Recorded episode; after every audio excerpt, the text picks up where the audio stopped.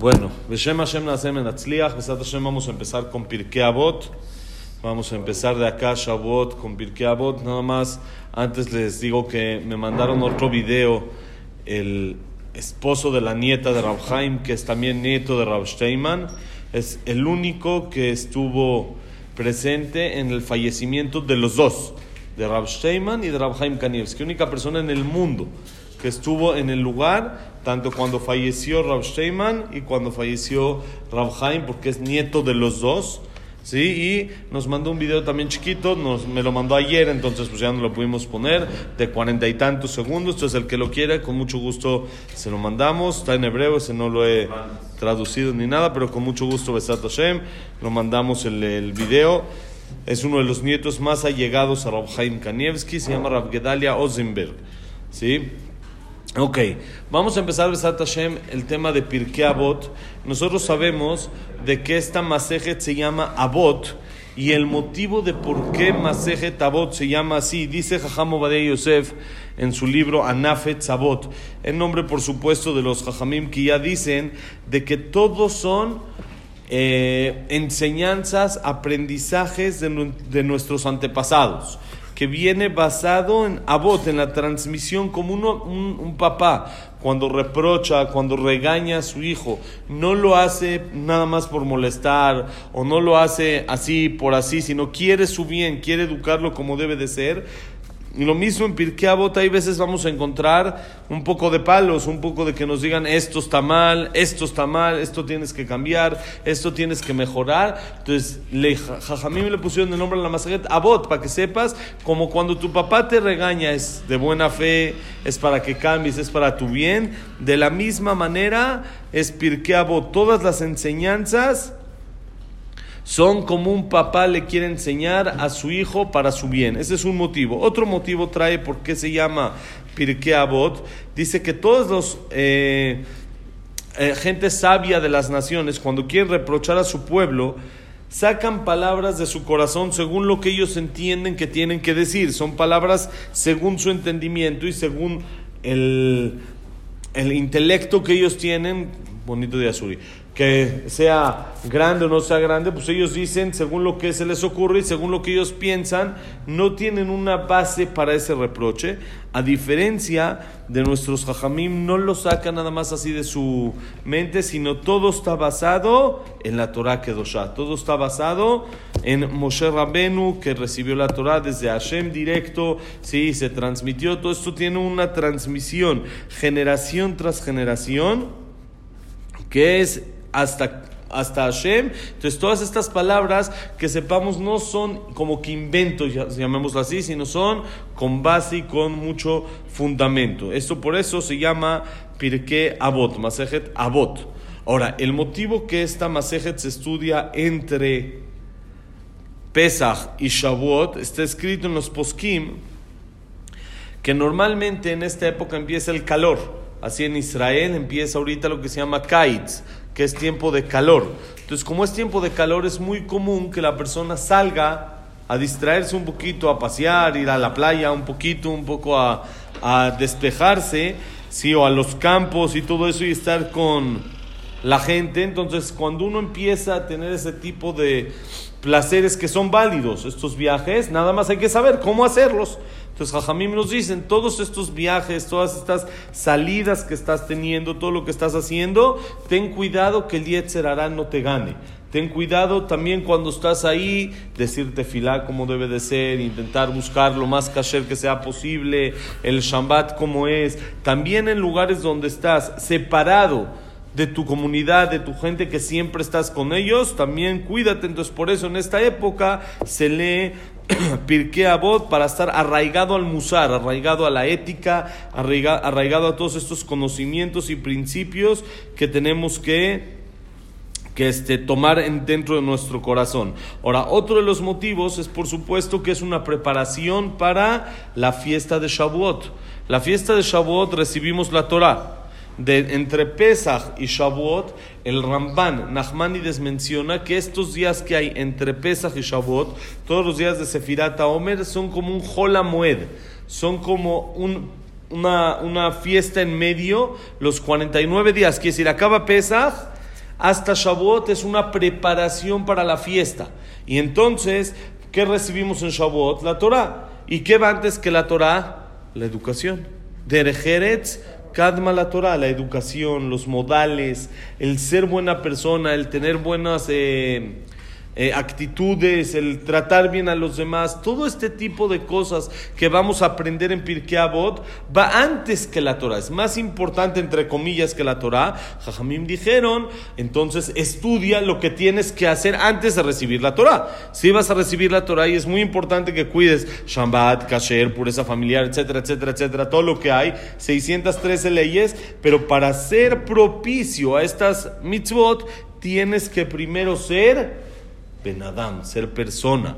Como decimos en los korbanot, que no se dicen ya en el Kni, sino parece que están ahí en el Sidur nada más para decirlos dos, tres veces al año, pero es bueno decirlos. Los korbanot que están antes de Odú, ahí decimos Leolam y Adam, Yereshamaim Beseter Kevegalui, que la persona sea temerosa al cielo, también cuando está solo, igual que cuando está en público. Es decir, cuando está en público es un poco más sencillo para la persona comportarse como debe de ser. ¿sí? Dice, también lo mismo debe de ser la persona en su privacidad, cuando él está solo, cuando nadie lo está viendo, también ser temeroso de Dios. Pero dicen Jajamín, miren qué bonito, si uno cambia la coma, sale algo muy bonito. Leolam y Adam, Leolam y Adam, coma. Y eres Shamay, Beseter que Primero que nada, sé ser humano. Sé persona, como se dice en Yiddish. Moti, ¿cómo se dice en Yiddish? Mensch. Hay que ser mensch, hay que ser un caballero. Primero que nada, sé Adam. Leolam y Adam. Primero que nada, sé caballero, sé un buen ser humano. Luego empiezas a ganar. Y eres Shamaim, sé temeroso de Dios, en público, solo, y empiezas a subir en niveles. Pero lo primero es Derejeretz. Lo primero, antes que nada, buena educación, buena formación. Entonces, Bonito día, todo lo bueno. Entonces, ¿qué tenemos que hacer para poder recibir la Torah en Shavuot? Prepararnos. ¿Cómo? Buscando ser la mejor manera de ser mensch, de ser caballero, de ser así buena persona, ser alguien fino, alguien elegante en, sus, en, en, nuestras conductas. Entonces, es por eso que estudiamos Pirkei Avot, que es, nos enseña el código de la realeza, cómo uno se tiene que comportar para poder ser hijo de Dios, que somos reyes. Uno entra al palacio, tiene que saber qué sí se hace, qué no se hace, cómo se comporta, cómo no se comporta. Entonces en entramos a ser el pueblo elegido, el pueblo de Hashem. Entonces tenemos hasta Shavuot para aprendernos los códigos, la, el comportamiento que uno tiene que tener en el palacio. ¿Sí? que uno tiene que tener como hijo del rey, uno es hijo del rey, entonces tiene que tener ese comportamiento adecuado. Entonces, por eso leemos también Pirkei Avot.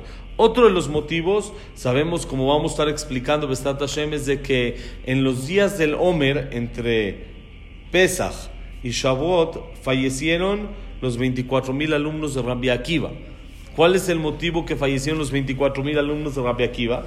La Gemara en Yevamot dice 12 mil parejas de estudio tenía Rabbi Akiva y todas fallecieron entre Pesach y Shavuot. ¿Por qué? Mi kavod.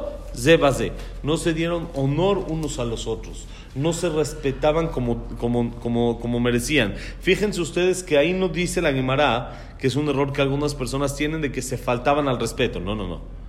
Hazbe Shalom, Jajamim de ese nivel, ¿cómo se van a faltar al respeto? Es incomprensible que se vayan a faltar al respeto.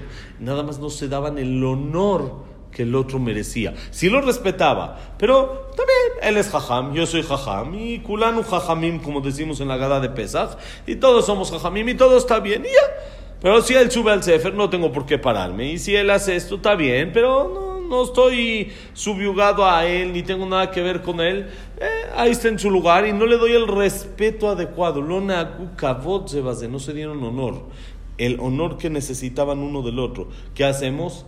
Estudiamos Pirkei Avot para que aprendas a cómo respetar a los demás, para que empieces a tocar el, la el arreglo a estos 24 mil alumnos que fallecieron desde, desde eh, Pesach hasta Shavuot y que no Barminá nos vuelva a pasar, que siempre todos nos respetemos y por eso son los tres motivos que estamos diciendo ahorita. Por supuesto, hay más de que se estudia eh, Pirkei Avot en estas épocas. Entonces, primero, ¿por qué se llama Masejet Avot? Dijimos dos motivos.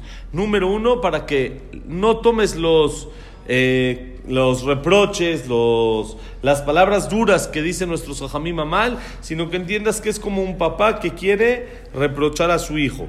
Dos, para que la persona vea, esto viene de generación tras generación. No, no es un invento que Jajamim sacaron de su corazón, sino todo esto lo sacaron de la Torah misma. Es Abot, viene desde nuestros antepasados y tiene una base muy fuerte en la Torah. Y ahora, ¿por qué se estudia entre Pesach y Shabbat? Tres motivos. Primer motivo, dijimos, es una época de calor en la que la gente empieza a salir a playas, a campos, a lugares así, nos enseñan cómo comportarse también cuando uno está fuera de su ámbito, dentro de su, de su rutina normal.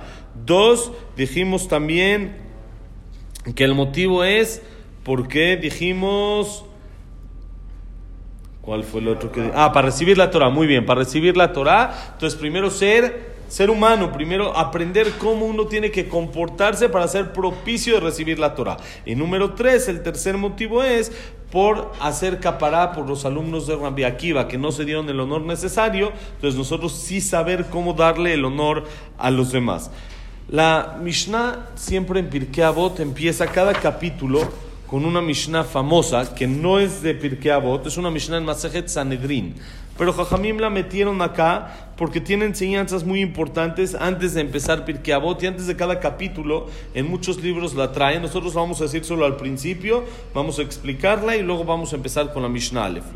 La, Mishnah que trae es la Mishnah famosa que es Kol Israel Yesh Laem Helek Leolam Todo el pueblo de Israel tenemos nuestra parcela, nuestro pedacito, nuestra porción ahí arriba en el Olam ¿Cómo sabemos? No es un invento, tiene pasuk. Dice la Mishnah Sheneemar, como dice en el pasuk, Beamech kulam tzadikim, leolam irshuaretz netzer matai dailit paer. Beamech kulam tzadikim, en tu pueblo todos son tzadikim. Todos quieren hacer lo que Hashem quiere. Nada más hay veces que todos tzadikim, no hay gente que no. Todos son puros y todos son santos. Nada más hay veces que el Yetzer hará molesta un poquito, pero de manera general, en el corazón, todo yudí quiere ser tzadik. Saben, hay un Rambam, Maimónides, muy, muy famoso. No sé si lo mencionamos aquí o en algún otro lugar hace no mucho tiempo. Que hay, una, hay un tema cuando una persona divorcia a su esposa, no lo puede hacer en contra de su voluntad. Nadie lo puede obligar a divorciar. No se puede, tiene que ser con toda su voluntad. Ahora, hay veces que Jajamín vieron la necesidad de obligar a hacer un divorcio. Como por ejemplo, cuando Barminan, alguna persona está lleno tal vez de pus o cosas así que puede provocar ya un asco a una mujer y no tenemos por qué obligarla, si es que ella no quiere, a soportar algo así. Es algo, hay veces, insoportable. En situaciones así, que es muy complicado ya que sigan viviendo juntos, entonces hay veces Jajamim obligan a dar un divorcio. Pero tenemos un problema. El divorcio no puede funcionar obligado tiene que ser únicamente si es por medio de la voluntad y la aprobación del esposo que lo da. Entonces, ¿cómo lo vamos a obligar? Es Gemara y el Rambam lo dice, se le obliga hasta que diga yo quiero. Lo obligamos hasta que diga sí, sí quiero, quiero, ya, sí quiero. Entonces, así es como se hace para que el divorcio funcione. A fin de cuentas, dijo que sí quiere. La pregunta es que todos hacen, dijo que sí quiere, pero no quiere. ¿Qué ganamos? Sí dijo muy bonito, sí quiero, pero no quiere. Sí dijo y lo obligué, pero en realidad, bonito día David, todo lo bueno. En el corazón no quiere. Entonces, ¿qué sirve que lo obligue? Lo pico, lo pico, pero no quiere en realidad. Entonces, dicen muchos de los mefarshim algo increíble. Dicen los hajamim, el todo Yehudí, Kol Israel, Yeshlem Helek Todo Yehudí en su corazón quiere hacer lo que Dios quiere que haga. Todos queremos portarnos bien. Todos queremos hacer las cosas que debemos de hacer. Nada más hay veces que no podemos, que el Yetzer nos gana, que el Yetzer nos incita, que tenemos eh, tal vez algún, eh, eh, ¿cómo se dice?, comportamiento aprendido de que no podemos cambiar. Es difícil, pero cuando dice quiero, su alma es la que está diciendo quiero. Y su alma sí quiere, porque toda alma quiere hacer lo que Dios quiere que él haga.